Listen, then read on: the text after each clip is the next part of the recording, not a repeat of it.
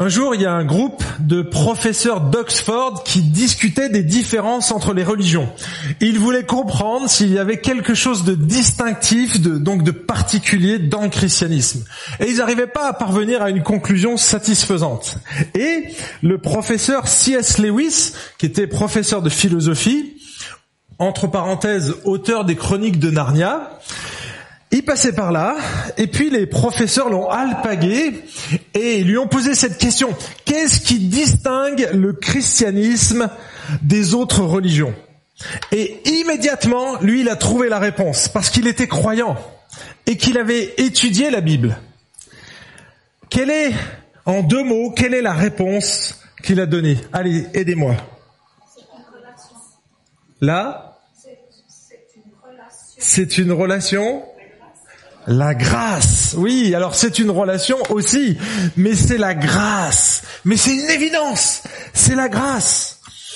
En fait, pourquoi il disait ça? Parce que dans toutes les religions, les hommes tentent de mériter le paradis, de gagner les faveurs de Dieu. Dans toutes les religions, les hommes s'imaginent un immense jugement qui mettra en balance le bien d'un côté et le mal de l'autre, et qu'à la fin, eh bien, ils iront dans la présence de Dieu, que la balance va pencher du bon côté. En tout cas, c'est ce qu'ils espèrent, sans jamais avoir de certitude.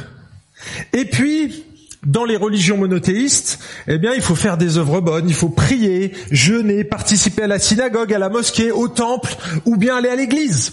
Dans les spiritualités orientales athées, eh bien, il faut également faire le bien, payer en souffrant pour le mal commis, mais dans d'autres vies. Ça, c'est le principe du karma. Et c'est pourquoi, si vous regardez un petit peu, c'est la grande misère dans les pays où le karma est présent, où cette philosophie est présente. En Inde, par exemple, pourquoi? Bah Parce qu'il est fortement déconseillé d'aider quelqu'un qui souffre, parce que là, vous allez abréger ses souffrances, qui et lui, il est en train de payer son karma. Donc en abrégeant ses souffrances présentes, vous allez prolonger ses souffrances dans une autre vie. Et donc c'est pour ça, quand vous voyez quelqu'un qui souffre, surtout, faut pas l'aider. Terrible terrible, mais c'est une réalité. Dans les religions naturalistes, donc c'est plutôt en Afrique ou en Asie, eh bien là, il faut faire le bien également, honorer les ancêtres, apaiser les esprits en faisant toutes sortes de choses, en s'abstinant, en se faisant des scarifications, en faisant des offrandes ou bien des sacrifices. Vous savez, il y a quelques années, je suis allé euh, à Bangkok. C'est pas le bon message là? C'est quoi ça? Voilà, il y avait une slide en trop. Je suis allé à Bangkok. J'étais euh, invité dans un colloque en Thaïlande. Et donc pendant mon séjour, j'ai eu l'occasion de faire une journée d'excursion, de visite du pays. Et on nous a fait visiter le temple le plus visité au monde. Ici, il y a des pèlerins du monde entier qui viennent, des millions chaque année, qui viennent visiter ce temple. Et donc, on est allé euh, dans ce temple. Alors ça, c'est un bout du temple. Et il y a à l'intérieur de ce temple, donc c'est immense, hein, c'est une immense propriété. Et à l'intérieur, il y a le plus grand Bouddha du monde. C'est une statue du Bouddha couché. Elle fait exactement 46 mètres de long. Vous voyez, vous prenez cette, cette pièce-là et vous la multipliez par deux. Ça vous donne l'idée de la taille du Bouddha. La taille de son pied ici, c'est 5 mètres. Ça vous donne la grandeur. Tout est doré à l'or fin. Tout, entièrement, toute la statue. Donc vous voyez, il y a une, une adoration, une vénération ici de Bouddha. Des gens, des milliers de gens viennent et en fait, à la fin de cette journée, j'étais un peu surpris. Je me suis dit, mais finalement, je m'attendais pas à ça du bouddhisme. Je croyais pas que c'était une religion parce qu'on parle du bouddhisme comme une philosophie. Et en fait, je me suis dit, mais finalement, quand j'ai pris quelques photos et je les ai comparées aux photos que j'avais ici en France, moi, je suis lyonnais, et donc voici une photo ici d'un temple qui est dédié à Marie, à Fourvière. C'est une cathédrale, une basilique. Regardez, et regardez ici un temple qui est dédié à Bouddha. Voyez-vous beaucoup de différences? C'est à s'y tromper. En fait, on a juste changé l'objet d'adoration, mais finalement, la manière de l'exprimer reste la même on va mettre des petites bougies, on va mettre de l'encens, on va, on va se prosterner et on va faire des prières, on va les écrire. En fait, des deux côtés, ils font exactement la même chose. En fait, tous ces gens pensent qu'en faisant ces rituels, ils vont accéder à la faveur de Dieu. Et donc, quelque part, ils veulent s'approcher de Dieu, ils veulent expérimenter quelque chose avec Dieu, et surtout, ils veulent se racheter quelque part. Ça, c'est le cas de la plupart des humains. Et donc ils vont faire des offrandes, ils vont faire du bien, ils vont donner de l'argent hein, dans ces temples quand c'est tout en or. Hein, la statue là que vous voyez qui est tout en or, il n'y en a pas qu'une. Il y en a bien d'autres dans le temple. Si vous allez au Vatican, vous allez découvrir aussi. C'est un patrimoine majestueux, majestueux. Donc faire du bien, donner de l'argent, faire des offrandes, ils vont jeûner, les bouddhistes jeûnent aussi comme les prêtres, ici dans le catholicisme, mais ailleurs. Ils vont aussi se flageller, se faire du mal, et quelque part, toutes ces choses ne font que satisfaire notre chair. Vous savez, après s'être flagellé, après avoir donné, on peut se sentir mieux parce qu'on pense qu'on a souffert quelque part et qu'on se dit qu'on a payé une partie de la dette hein, et que finalement notre souffrance, elle va compenser nos manquements. Même les agnostiques ont cette même, son même raisonnement. Un agnostique, il n'est pas sûr de Dieu, mais il pense qu'au final, il n'a pas été si mauvais que ça, et que quand il va passer devant Dieu, il ira du bon côté. Il n'est pas sûr, c'est pour ça qu'il est agnostique. Mais finalement, on retrouve les mêmes caractéristiques dans tous les humains, dans toutes les religions. Mais avoir cette attitude, mes amis, c'est un petit peu comme si on venait de commettre un meurtre, qu'on est placé devant le juge, et que on clame pas notre innocence complète, mais on dit je reconnais que je suis meurtrier, j'ai vraiment tué cette personne. Mais monsieur le juge, vous savez, j'ai aidé mon, mon voisin à porter ses courses plusieurs fois. Et puis j'ai même donné au téléthon régulièrement. J'ai fait plein de bonnes choses. Et on pense que le cumul de ces bonnes choses va effacer la dette. Si vous êtes dans le jury, si vous êtes l'épouse ou l'époux de la victime, est-ce que ça va vous satisfaire, ça? Est-ce que vous êtes d'accord pour dealer comme ça? Ça marche? T'as tué quelqu'un, mais non, j'ai quand même fait du bien. Et nous, on va mettre en avant tous ces éléments-là, parce que finalement, on pense que ça va compenser la dette. Alors, vous dealez ou pas? Est-ce que si vous, vous ne dealez pas, est-ce que vous pensez que les membres d'un jury vont dealer avec ça? Et Dieu Parce que finalement, c'est là où on en vient. La question c'est, et vis-à-vis de Dieu, ça vaut quoi tout ça? Ça vaut quoi tout ça? Je vais vous choquer ce matin, mais c'est volontaire. C'est volontaire. Est-ce que vous savez comment Dieu regarde nos plus belles œuvres? Comment il les considère? Est-ce que vous connaissez? Il y a un passage dans Ésaïe, chapitre 64. J'ai dit que j'allais vous choquer, donc préparez-vous psychologiquement. Je vous ai préparé. Mais le péché, c'est choquant, mes amis. Mais regardez les bonnes œuvres. Comment Dieu les voit, les meilleures de ses œuvres. Mince, j'ai oublié de le mettre. bon, prenez vos Bibles. Je vais vous lire Ésaïe 64. C'est juste un verset, juste un verset. Ésaïe 64, verset 5. Parfois c'est le verset 4 ou le verset 6 parce qu'il y a un petit décalage de versets. En tout cas, le verset qui m'intéresse pour moi dans ma version, c'est le verset 5. Regardez ce qu'il dit. Nous sommes tous comme des gens impurs. Nous sommes tous comme des gens impurs et nos meilleures actions sont aussi dégoûtantes qu'un linge taché de sang pour Dieu, mes amis. Qu'un linge taché de sang, une serviette hygiénique usagée. Voilà ce que sont nos bonnes œuvres devant Dieu. J'ai dit que j'allais vous choquer. C'est réel, non? J'ai pas besoin de faire d'image, j'ai pas mis d'image d'ailleurs. Mais mes amis, voilà ce que c'est nos bonnes œuvres pour Dieu. Elles ne valent pas plus que ça. Honnêtement, ça me donne pas envie. D'ailleurs, moi, dans ma version, c'est marqué nos meilleures actions sont aussi dégoûtantes. Il y a du dégoût pour Dieu, nos meilleures actions sont à ce niveau-là. Je sais pas s'il y a quelque chose qui vous dégoûte. Hein, un aliment. Eh bien, prenez cet aliment et mettez-en une tonne devant vous, et vous vous dites, voilà ce qu'on te présente. Ça, c'est ton cadeau d'anniversaire. Tu vas souffler tes bougies là-dessus. Ça vous ferait plaisir? Eh bien, c'est exactement ce qui se passe avec Dieu, c'est qu'on pense qu'en cumulant toutes ces petites œuvres, on va fêter un anniversaire quand on sera au ciel avec Jésus. Tiens, Jésus, c'est toi qui fournis les bougies, j'espère, parce que je t'ai amené mon gâteau.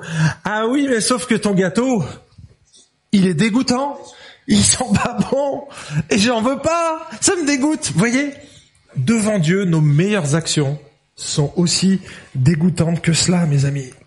Nos œuvres, même les plus sincères, ne pourront jamais nous faire entrer dans la présence de Dieu.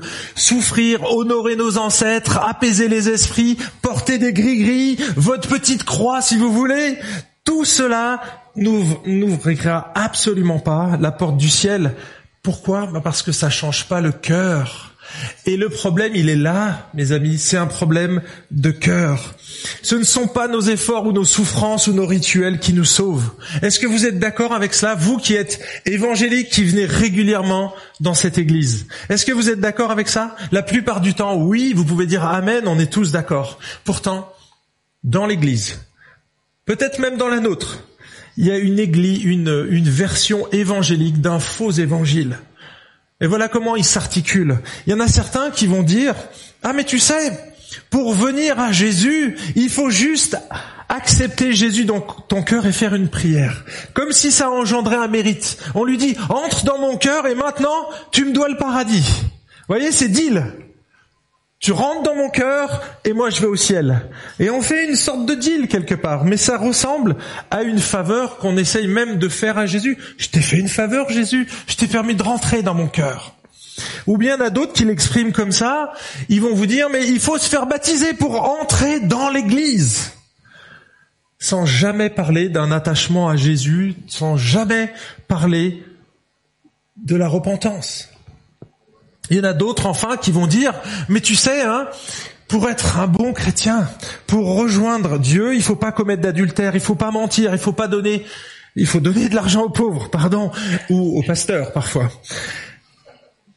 Sans jamais parler d'un cœur à cœur avec Jésus, sans jamais parler d'une relation intime avec Jésus, sans jamais parler de ce que Christ comprend nos faiblesses et veut nous assister dans nos luttes. Vous savez que lors d'une conférence où il y avait des, centaines de pasteurs, il y a un évangéliste qui est venu derrière le micro et qui a, témoigné et qui a dit à ce parterre de pasteurs, il leur a dit, s'il vous plaît, s'il vous plaît, messieurs, c'était que des pasteurs évangéliques. Prêchez l'évangile. Prêchez l'évangile. Quand j'étais jeune, la seule chose que j'ai entendue à l'église, c'était il faut prier, il faut lire la Bible, il faut témoigner, il faut, il faut, il faut. Mais ce, ce n'est que bien plus tard que j'ai compris ce qu'était l'évangile et combien, combien ça m'a libéré. Cet homme a passé son temps dans l'église, son enfance dans l'église, et il n'avait pas saisi l'évangile. Et le jour où il a saisi l'évangile, ça l'a libéré. Mes amis, l'évangile doit rester au centre de nos préoccupations. C'est le rappel que Paul va faire à Timothée dans ses deux épîtres. Et ce matin, on va prendre les deux derniers versets de la première épître et on va les relire. On va les relire ensemble. Oh Timothée, oh Timothée, oh Timothée. Garde le dépôt en évitant les discours vains et profanes et les disputes de la fausse science. Quelques-uns, pour en avoir fait profession en ce qui concerne la foi, manquaient le but. Que la grâce, que la grâce soit avec vous. J'ai découpé ce texte en trois points, comme un bon prédicateur, et je sais qu'il y a des étudiants ici. Alors, euh, ils m'observent, ils vont me tailler à la fin du message. C'est pas grave. C'est pas grave, j'assume. Premier point, c'est le début du verset 20. Garde précieusement l'évangile. Il commence avec Oh Timothée, est-ce que vous percevez le poids, la solennité du propos qu'est en train de donner ici Paul à son enfant? C'est d'autant plus amusant que Timothée est un ami Un jeune ami, certes, mais c'est quand même un ami et qui vient de lui écrire six longs chapitres. Mais ici, il arrive à la fin de sa lettre et là, il change de ton. Oh, Timothée, c'est un petit peu comme si votre grand-père ou votre grand-mère vous demandait de venir à son chevet pour vous dire ses dernières volontés. Oh, mon enfant, retiens bien ce que je vais te dire. Vous voyez, c'est vraiment solennel là. Paul veut communiquer quelque chose de fondamental à Timothée. Et là, il y a une chose que Timothée doit vraiment pas louper. Garde le dépôt. Garde le dépôt. Et Paul va utiliser ici le, mot garder, c'est un verbe qui décrit l'activité d'un vigile, une sentinelle, quelqu'un qui garde, qui va surveiller la ville pendant que tout le monde dort. Ok? Mais ça veut aussi dire, c'est comme s'il y avait, euh, je sais pas, un dépôt et qu'il y a des loups qui voulaient voler ce dépôt, une sorte de bergerie et les loups était en train de rôder, et là, il faut quelqu'un qui soit vigilant. Le verbe dénote aussi l'action d'obéir, de suivre et de s'attacher. Autrement dit, Timothée doit autant protéger ce trésor que laisser ce trésor le conduire. Il y a deux dimensions ici dans le verbe garder. C'est donc à la fois une perle, quelque chose de précieux qui doit garder indemne, intact, et en même temps des rails à suivre qui, qui le guide sur un chemin et ils doivent le guider jusqu'au bout du chemin. C'est ce dépôt qui est à garder. Et là, il y a que Paul qui utilise ce mot qui est unique dans ces deux lettres. Le mot dépôt. Et donc, c'est un trésor que Dieu a confié à Timothée et qu'il confie à Timothée en le chargeant de le préserver fidèlement. Alors c'est quoi ce dépôt, ce trésor? Quand on regarde les utilisations du terme dans les deux épîtres, on s'aperçoit qu'il s'agit de l'essentiel de l'évangile, de l'essentiel de la marche avec Jésus. Regardez ce qu'un commentateur écrit, il dit, parce que cette exhortation se trouve dans la conclusion de cette lettre, le dépôt se réfère au moins à l'épître et peut-être à l'évangile tout entier, ainsi que le ministère de Timothée, qui peut être résumé comme un appel à garder la vérité de l'évangile et éviter les propos de l'hérésie. Donc, et c'est pour ça que j'ai pris ce raccourci, on peut paraphraser ce que dit ici Paul à Timothée. Oh Timothée, garde l'évangile, garde l'évangile. L'évangile, c'est pas seulement la porte d'entrée du salut, mes amis. C'est la centralité de toute la vie chrétienne. C'est le noyau de toutes les prédications. Et c'est pour ça qu'à l'EUG, vous l'entendez quasiment chaque dimanche. Et si c'est pas moi qui le prêche, vous l'avez déjà entendu deux ou trois fois dans les cantiques. L'évangile est au centre. Jésus est au centre. Et en fait, Jésus, c'est l'évangile. L'évangile, c'est Jésus-Christ. Jésus-Christ, c'est quoi? C'est notre vie. Et lui seul est notre vie. Tout ce qui met en avant autre chose que la centralité de Christ, eh bien, va poser l'église sur du sable. C'est pour ça que l'évangile doit être central, qui doit être rappelé, qu'on doit le célébrer et qu'on doit se le rappeler régulièrement. L'évangile, c'est ce cri qui sort de la bouche de Jésus quand il dit tout est accompli.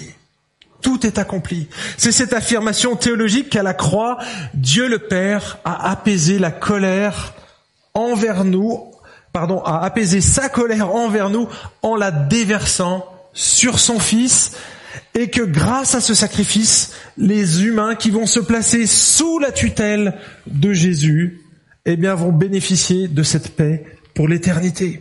C'est cette affirmation que Jésus a vécu la vie parfaite que j'aurais dû vivre, qu'il a connu la mort que j'aurais dû connaître et qu'il est ressuscité pour me conduire dans la présence du Père. C'est cette affirmation que je ne pourrai jamais plaire à Dieu par moi-même, mais que Christ a tout fait à ma place pour plaire à Dieu. On ne peut pas plaire à Dieu par nous-mêmes. On a besoin de passer par quelqu'un. On a besoin d'une substitution. On a besoin que Dieu nous donne quelque part son identité. Et c'est ce que tu as rappelé Guy tout à l'heure. L'évangile, mes amis, c'est avoir confiance en Jésus seul au point de s'abandonner à lui totalement. Timothée, garde l'évangile, garde la centralité de Christ, garde la suffisance de l'œuvre de Jésus à la croix. Rien n'est à rajouter. Pour les anciens, c'est comme Maxwell l'évangile. Pas la peine d'en rajouter.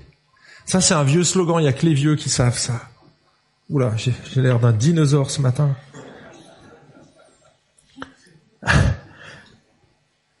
Pourquoi c'est important?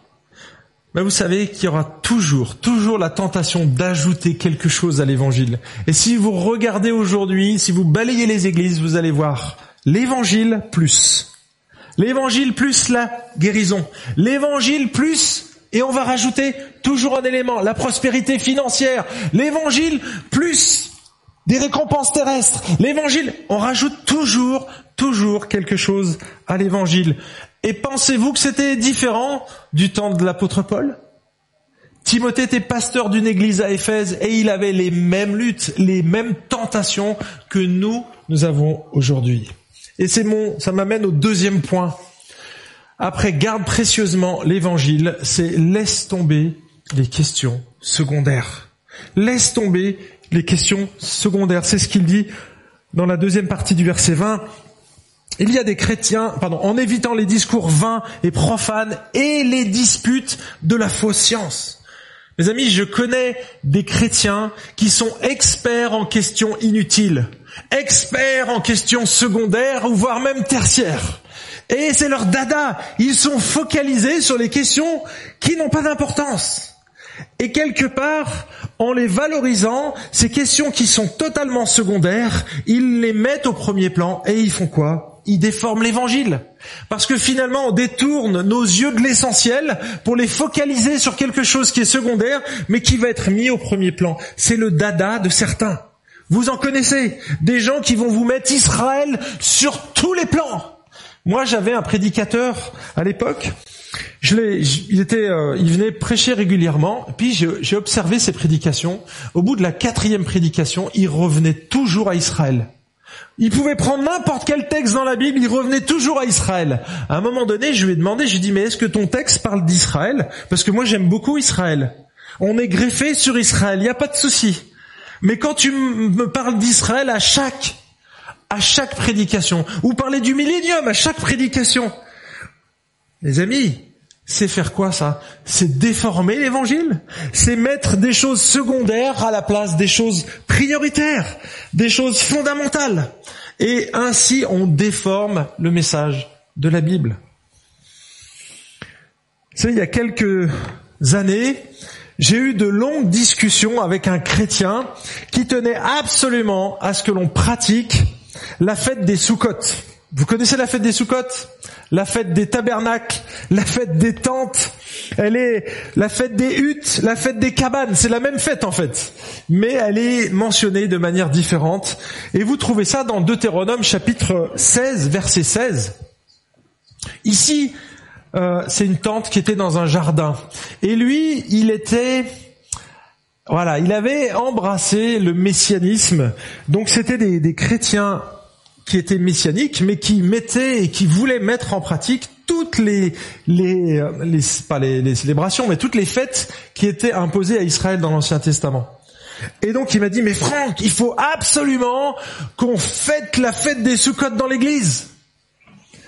Ah, ça serait intéressant. Vous imaginez un culte le dimanche matin? Chacun vient avec sa tente, sa petite tente Quechua, deux secondes. Deux secondes, ça c'est pour l'ouvrir. Et après c'est 30 minutes pour essayer de la refermer. Alors, imaginez le culte du dimanche en fête Soukot, mes frères. Alléluia. Chacun vient avec sa tente et on la jette. Et puis, et puis voilà, c'est la fête des Soukot. C'est pour, il y avait un but quand Dieu a donné cette fête à Israël. Alors à votre avis, est-ce que je lui ai dit, merci mon frère, je vais aller acheter une tente à, à Decathlon? Est-ce que vous pensez que je lui ai dit ça? Pourquoi? Il n'y a rien de mal. Effectivement. Je lui ai dit, écoute, tu es libre de monter la tente chez toi, même tu peux en monter plusieurs dans ton salon, euh, dans ta, la chambre de tes enfants, dans ton jardin. Il n'y a pas de problème. Et je viendrai même avec toi pour voir comment ça se passe. Mais dans l'église, mon ami, c'est pas la même. Tu peux pas imposer quelque chose qui était imposé à un peuple à un temps donné dans l'histoire, à l'église aujourd'hui. Et je lui ai donné trois raisons. La première, ça fait pas partie de l'évangile. C'est pas une chose essentielle à la vie de l'église ou à la vie chrétienne. Donc on le fera pas. La deuxième, c'était une ordonnance qui était adressée aux Israélites, pas aux chrétiens de la nouvelle alliance. C'est les croyants de l'ancienne alliance. Il y a eu un événement qui s'est passé entre les deux. C'est Jésus. Et là, il y a des païens qui sont venus dans l'église. Qu'est-ce qu'on fait avec eux? Ils connaissent pas la fête des Soukottes. Tu vas créer des perturbations dans l'église. Voyez? Et la dernière raison, c'est que ben, Jésus ne, nous a jamais commandé. Il n'a pas commandé de faire cette fête. Contrairement à la Sainte Seine et au baptême. Vous voyez, quand Jésus il veut rappeler quelque chose, la Pâque, c'est notre Sainte Seine. Donc il a, il a réattribué du sens, il a redonné du sens avec son sacrifice. À la lumière de son sacrifice, l'agneau de Dieu de la Pâque de l'Ancien, c'est devenu, dans le Nouveau, notre Sainte Seine à nous. Donc quand Jésus veut refaire une fête, vous inquiétez pas, il le fait. Il le fait. Et donc, bien entendu, je lui ai pas, il est parti de l'église. Et voyez son dada, son truc qu'on pourrait regarder comme quelque chose d'anodin, était devenu prioritaire dans sa vie. Et donc, après les tentes, à votre avis, est-ce, qui m'a ramené comme autre fête? Il y en a plein d'autres de fêtes dans, dans l'Ancien Testament. Elle est venue à chaque fois avec son, avec son sac. Et à chaque fois, je lui ai donné la même réponse. Mon ami, on a changé là. Ne fais pas de cela un cheval de bataille. Vous savez, il y a, je ne vais pas mentionner son nom, mais il y a quelqu'un qui a un autre cheval de bataille. Lui, c'est le retour de Jésus. Depuis 2015, chaque année, il trouve une nouvelle date. En 2015, je me souviens, on a écrit un article à plusieurs pasteurs parce que ça s'affolait grave sur le web. 2015, il annonçait le retour de Jésus et je ne sais pas pourquoi il y a eu un buzz. Et on voyait des milliers de gens qui affluaient sur son compte Facebook et il donnait tous les détails. Cet homme, il a écrit trois tomes J'en ai lu une, deux, la troisième j'ai dit ça sert à rien, c'est la même chose. Des tableaux Excel avec des calculs d'apothicaire et... Et en fait, lui, il voulait calculer le retour exact de Jésus-Christ. Or, Matthieu 24, 36 nous dit que personne, même Jésus, ni les anges, ne connaissent le moment exact où Jésus va revenir. Et lui, il peut. Ça, c'était en 2015. Si vous prenez, allez, je vous donnerai le nom, mais pas ici, pas hors antenne. Je vous donnerai son nom, vous pourrez aller vérifier. Et là, c'est trop marrant parce que cette semaine, mercredi, il a posté quelque chose. On a une nouvelle date, les amis. On a une nouvelle date. Voilà ce qu'il poste, mercredi 26 juillet, sur son mur Facebook. Chers amis, voici quelques indices qui me paraissent suffisamment sérieux pour les prendre en considération pour un éventuel, là il a rajouté le éventuel, hein, un éventuel enlèvement de l'église vers le 15-16 septembre 2023. Et il nous fait ça chaque année. Vous savez combien il a de gens qui le suivent? 4600 personnes. Et il se plante chaque année, et chaque année il remonte sur sa monture. Vous voyez, quand on, on prend l'évangile et qu'on enlève la substance de l'évangile et qu'on met quelque chose qui est intéressant. Mais moi je me réjouis que Jésus revienne. Mais il nous a déjà dit qu'il nous donnerait pas la date, que lui-même la connaissait pas, et toi t'essayes de la chercher. Donc vous voyez, il y a, y a un moment, il faut s'arrêter, quoi. C'est intéressant, c'est super ce que tu as fait, mais n'en fais pas un cheval de bataille. N'en fais pas un cheval de bataille. Moi, je trouve que ce gars, il est vraiment persévérant, mais pas pour les bonnes choses. Pas pour les bonnes choses. Et Paul encourage Timothée à être vigilant et à laisser tomber ces discussions vaines, ces discussions stériles, ces discussions non constructives, inutiles, spéculatives, secondaires, et à garder l'évangile au centre, les amis. Vous allez être embarqués dans plein de discussions au niveau de l'éthique.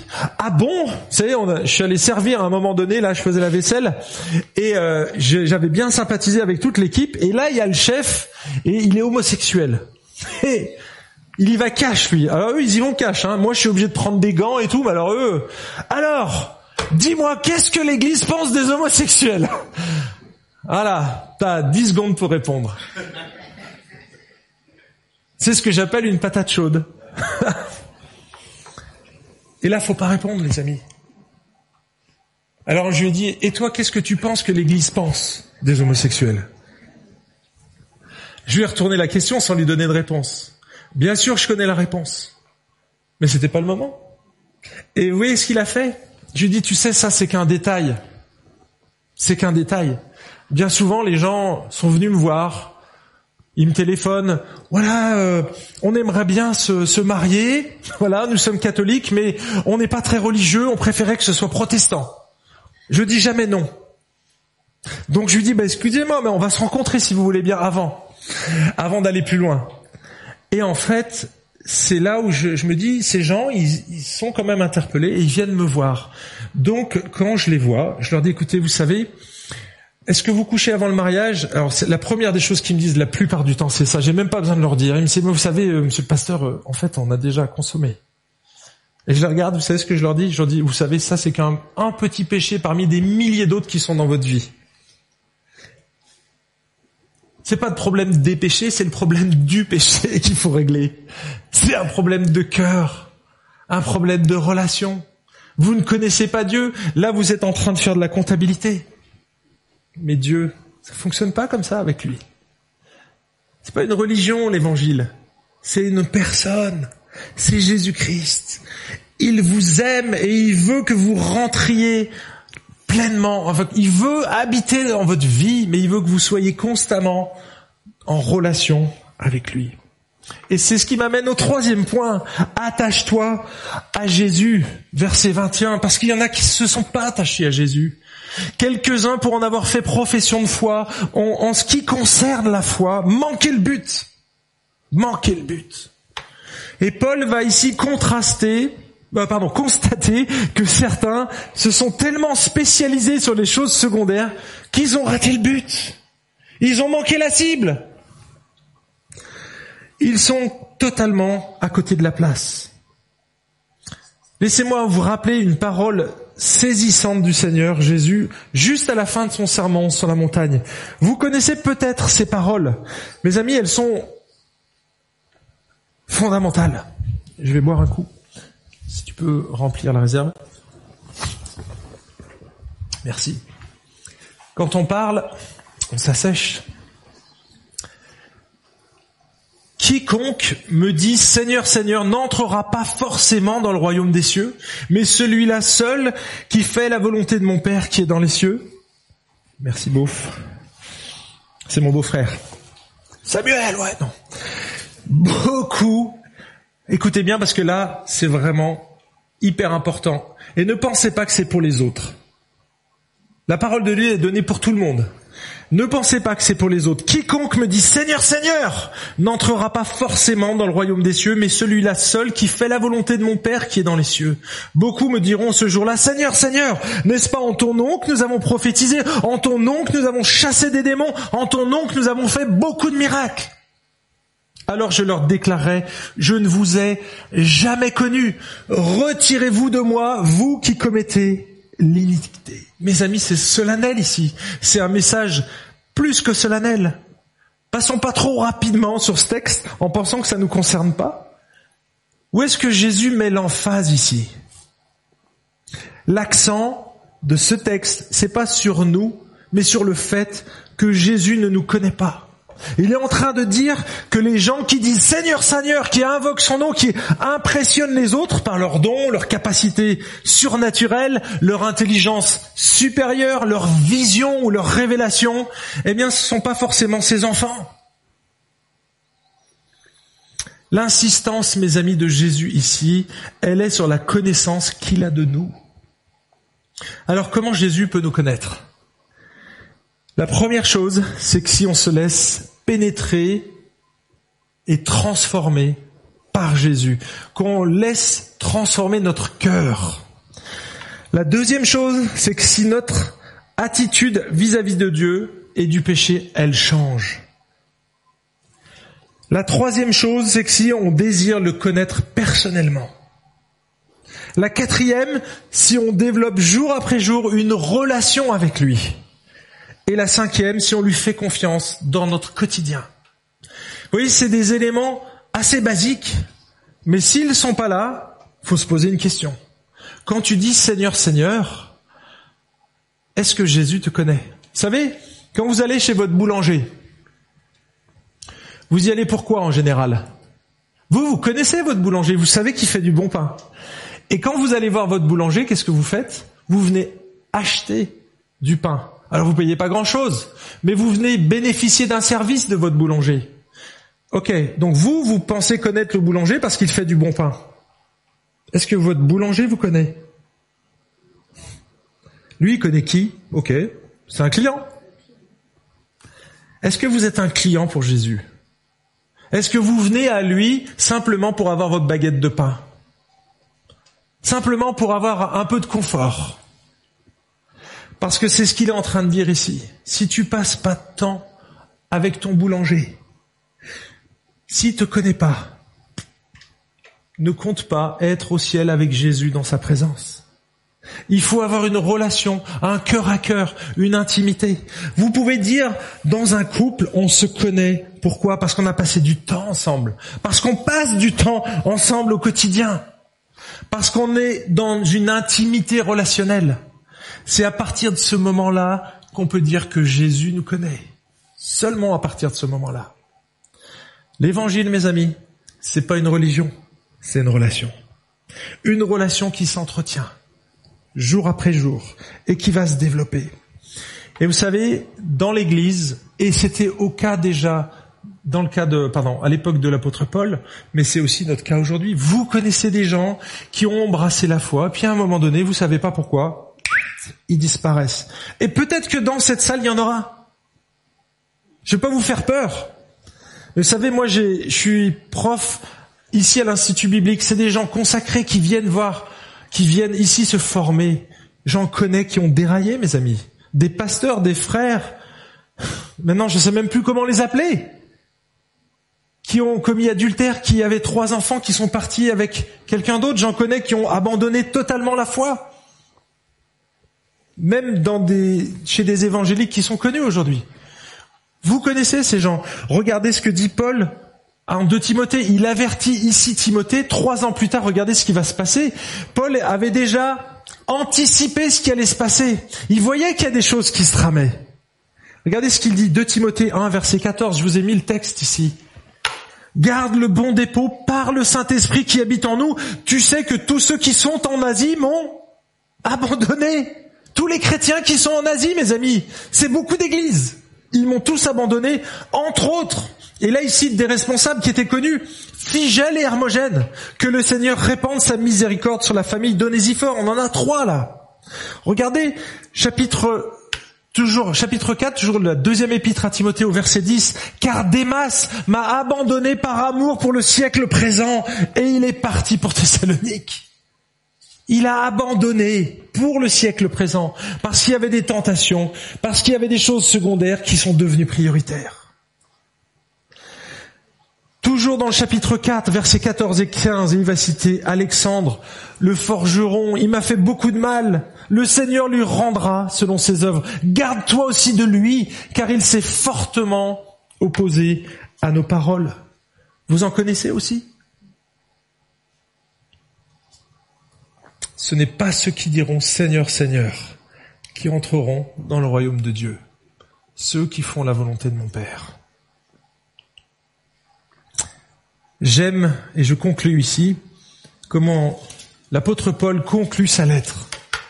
Que la grâce, que la grâce soit avec vous. On a commencé par la grâce, les amis. On finit par la grâce parce qu'on est appelé à célébrer la gloire de la grâce dans Éphésiens chapitre 1. Mes amis, la grâce, c'est quelque chose de majestueux qu'on peut même pas imaginer. Un cadeau que Dieu nous offre gratuitement. Vous avez déjà eu votre plus beau cadeau, les amis. Mettez devant vos yeux, là, ou dans votre tête, faites comme vous voulez. Où est, quel est le plus beau cadeau que vous avez jamais reçu de votre vie? Peut-être ça sera ton épouse. Peut-être que ce sera du, un bien matériel. Tu prends ce cadeau-là, tu multiplies par des milliards. Et c'est ça la grâce. C'est quelque chose que tu ne mérites absolument pas, que Dieu t'offre. Si on comprend bien le message de l'évangile, mes amis, la grâce, elle a une dimension qui nous dépasse. On peut même pas tout saisir de cette grâce. C'est une grâce qui nous transforme, qui nous change de l'intérieur et qui va changer l'extérieur aussi. Mais c'est Christ qui va changer tout ça au travers de son Saint-Esprit. Il va changer notre cœur, il va changer nos, nos motivations profondes. Et des choses qu'on détestait, on va se mettre à les aimer. Et des choses qu'on aimait vont devenir On n'en voudra plus. Ça, c'est une conversion du cœur. Ça, c'est une transformation du cœur par l'évangile. Mes amis, l'évangile de la grâce doit toujours être au centre de notre ministère. On ne doit pas enseigner des commandements, mais la grâce de Dieu qui nous apprend à obéir aux commandements. Vous voyez? C'est de la grâce, c'est de l'indicatif de ce que je suis en Christ qu'on va passer à l'impératif. Ce que je suis en Christ de ce qui est Dieu. Si Dieu est saint, alors soyez saints. Vous voyez, on passe de l'indicatif, d'une description de ce que nous sommes. Nous sommes saints. Alors devenez saints. Vous voyez la nuance? Si t'as pas compris que tu étais saint, si tu n'es pas saint, ne cherche pas à le devenir. Là, tu rentres encore une fois dans le légalisme. On prêche pas des menaces ou des messages culpabilisants. Ça n'a aucune efficacité, les amis on prêche l'amour de Dieu qui nous étreint, qui, qui nous pousse vraiment, qui, qui nous pousse, l'amour de Dieu, il nous presse comme ça. Vous voyez, c'est ce que dit Paul aux Corinthiens. Il nous presse. Quand vous prenez quelqu'un dans vos bras qui vous serre fort comme ça, c'est ça l'amour de Dieu. C'est pour ça que j'aime bien faire des hugs. Ça dépend à qui, parce qu'il y en a qui serrent tellement fort, ils me pètent des côtes des fois. Mais mais on, vous voyez, on ressent l'amour de Dieu quand on se serre dans les bras. Il nous étreint. C'est ça qu'on doit prêcher. On doit prêcher l'espoir à ceux qui sont désespérés, mes amis, qui sont désespérés parce qu'ils ne connaissent pas Dieu, mais ceux qui sont désespérés parce qu'ils n'arrivent pas à grandir dans leur sanctification. C'est dur la vie chrétienne. C'est une lutte permanente. Mais mes amis, si vous êtes dans la lutte, c'est bon signe. C'est que vous luttez avec le Saint-Esprit contre votre péché. Quand vous luttez plus et que vous trouvez ça bien, là, ça craint. Ça sent pas bon. C'est donner aux jeunes disciples cette vision que l'amour du Christ, mes amis, est suffisant. Que Christ est suffisant. Que l'évangile est suffisant. Que c'est pas la peine d'en rajouter. Je termine avec cette euh, illustration parce que pour moi, elle est vraiment puissante. Vous savez, il y a une femme qui était mariée avec un militaire. Elle, elle était chrétienne et pas lui. Elle s'est mariée et puis ensuite elle s'est convertie. Et il se trouve que il était à la maison comme il était avec ses soldats. Et donc quand il revenait de l'armée, de son travail, il mettait les pieds sous la table et il prenait sa petite liste. Il avait une liste et il cochait. Ok. Alors, vaisselle. Les courses, t'as fait les courses? Ok. Mais est-ce que tu as pris euh, du café? T'as pas pris de café? Et il cochait à côté. Et puis, euh, il allait au-dessus des portes, parce que tous les militaires font ça. Hein. Vous savez, au-dessus des portes, il y a toujours de la poussière. Pour voir si c'est bien fait, nous on était piégés. Les chefs, ils prenaient des gants blancs. Et si on n'était pas passé au-dessus de la porte, le doigt était gris, c'est ce qu'il faisait. Je veux dire, déformation professionnelle prenait ses gants blancs et il vérifiait si sa femme avait bien passé euh, sur au-dessus des, lampadaires, vous voyez. Et cette femme, elle était accablée parce qu'à chaque fois, elle, elle arrivait jamais à accomplir toute la liste et il lui faisait des reproches sur reproches. Aucun compliment, jamais. Peut-être que vous avez vécu ça? Cet homme décède. Je veux pas dire youpi, hein, mais cet homme décède et cette femme va laisser passer quelques années et elle va rencontrer un chrétien, un vrai. Un qui dit pas Seigneur, Seigneur, mais quelqu'un qui accomplit la volonté de Dieu. Et vous savez quoi? Quand il rentrait du boulot, il mettait lui-même ses pantoufles. Il les attendait pas dans le canapé. Et puis, il allait voir son épouse et lui disait, ma chérie, est-ce que tu as réussi à, faire tout ce que tu voulais dans ta journée? Elle disait non, j'ai pas pu. Ah ben dis-moi, je vais t'aider. Et il prenait les gants, et il finissait la vaisselle, et il finissait le ménage. Et cette femme, elle a grandi comme ça. Puis au bout de quelques temps, quand il revenait, la liste était là.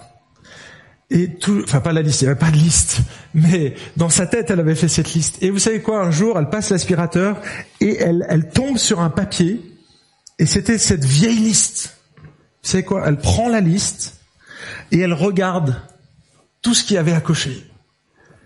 Et auparavant, elle n'arrivait jamais à faire cette liste. Et vous savez quoi? Elle avait non seulement fait la liste, mais elle en faisait beaucoup plus maintenant. Elle en faisait beaucoup plus que ce qu'il y avait sur cette liste. Pourquoi? Parce qu'elle se savait aimée, parce qu'elle se savait acceptée par son mari. C'est ça la grâce. C'est ça la grâce. Jésus nous aime comme nous sommes, il nous accepte dans notre état. C'est pour ça qu'on peut obéir à ses commandements et en faire beaucoup plus que lorsqu'on regarde Dieu comme un juge qui va devoir, à qui on doit rendre des comptes. Ça marche pas comme ça avec Jésus. Il nous aime et il nous accepte comme ça et on fonctionne dans la grâce. Mais mes amis, si vous marchez par la grâce, vous allez porter beaucoup plus de fruits que si vous voulez absolument cocher toutes les croix. Vous n'y arriverez pas. Tout simplement. C'est impossible. C'est impossible.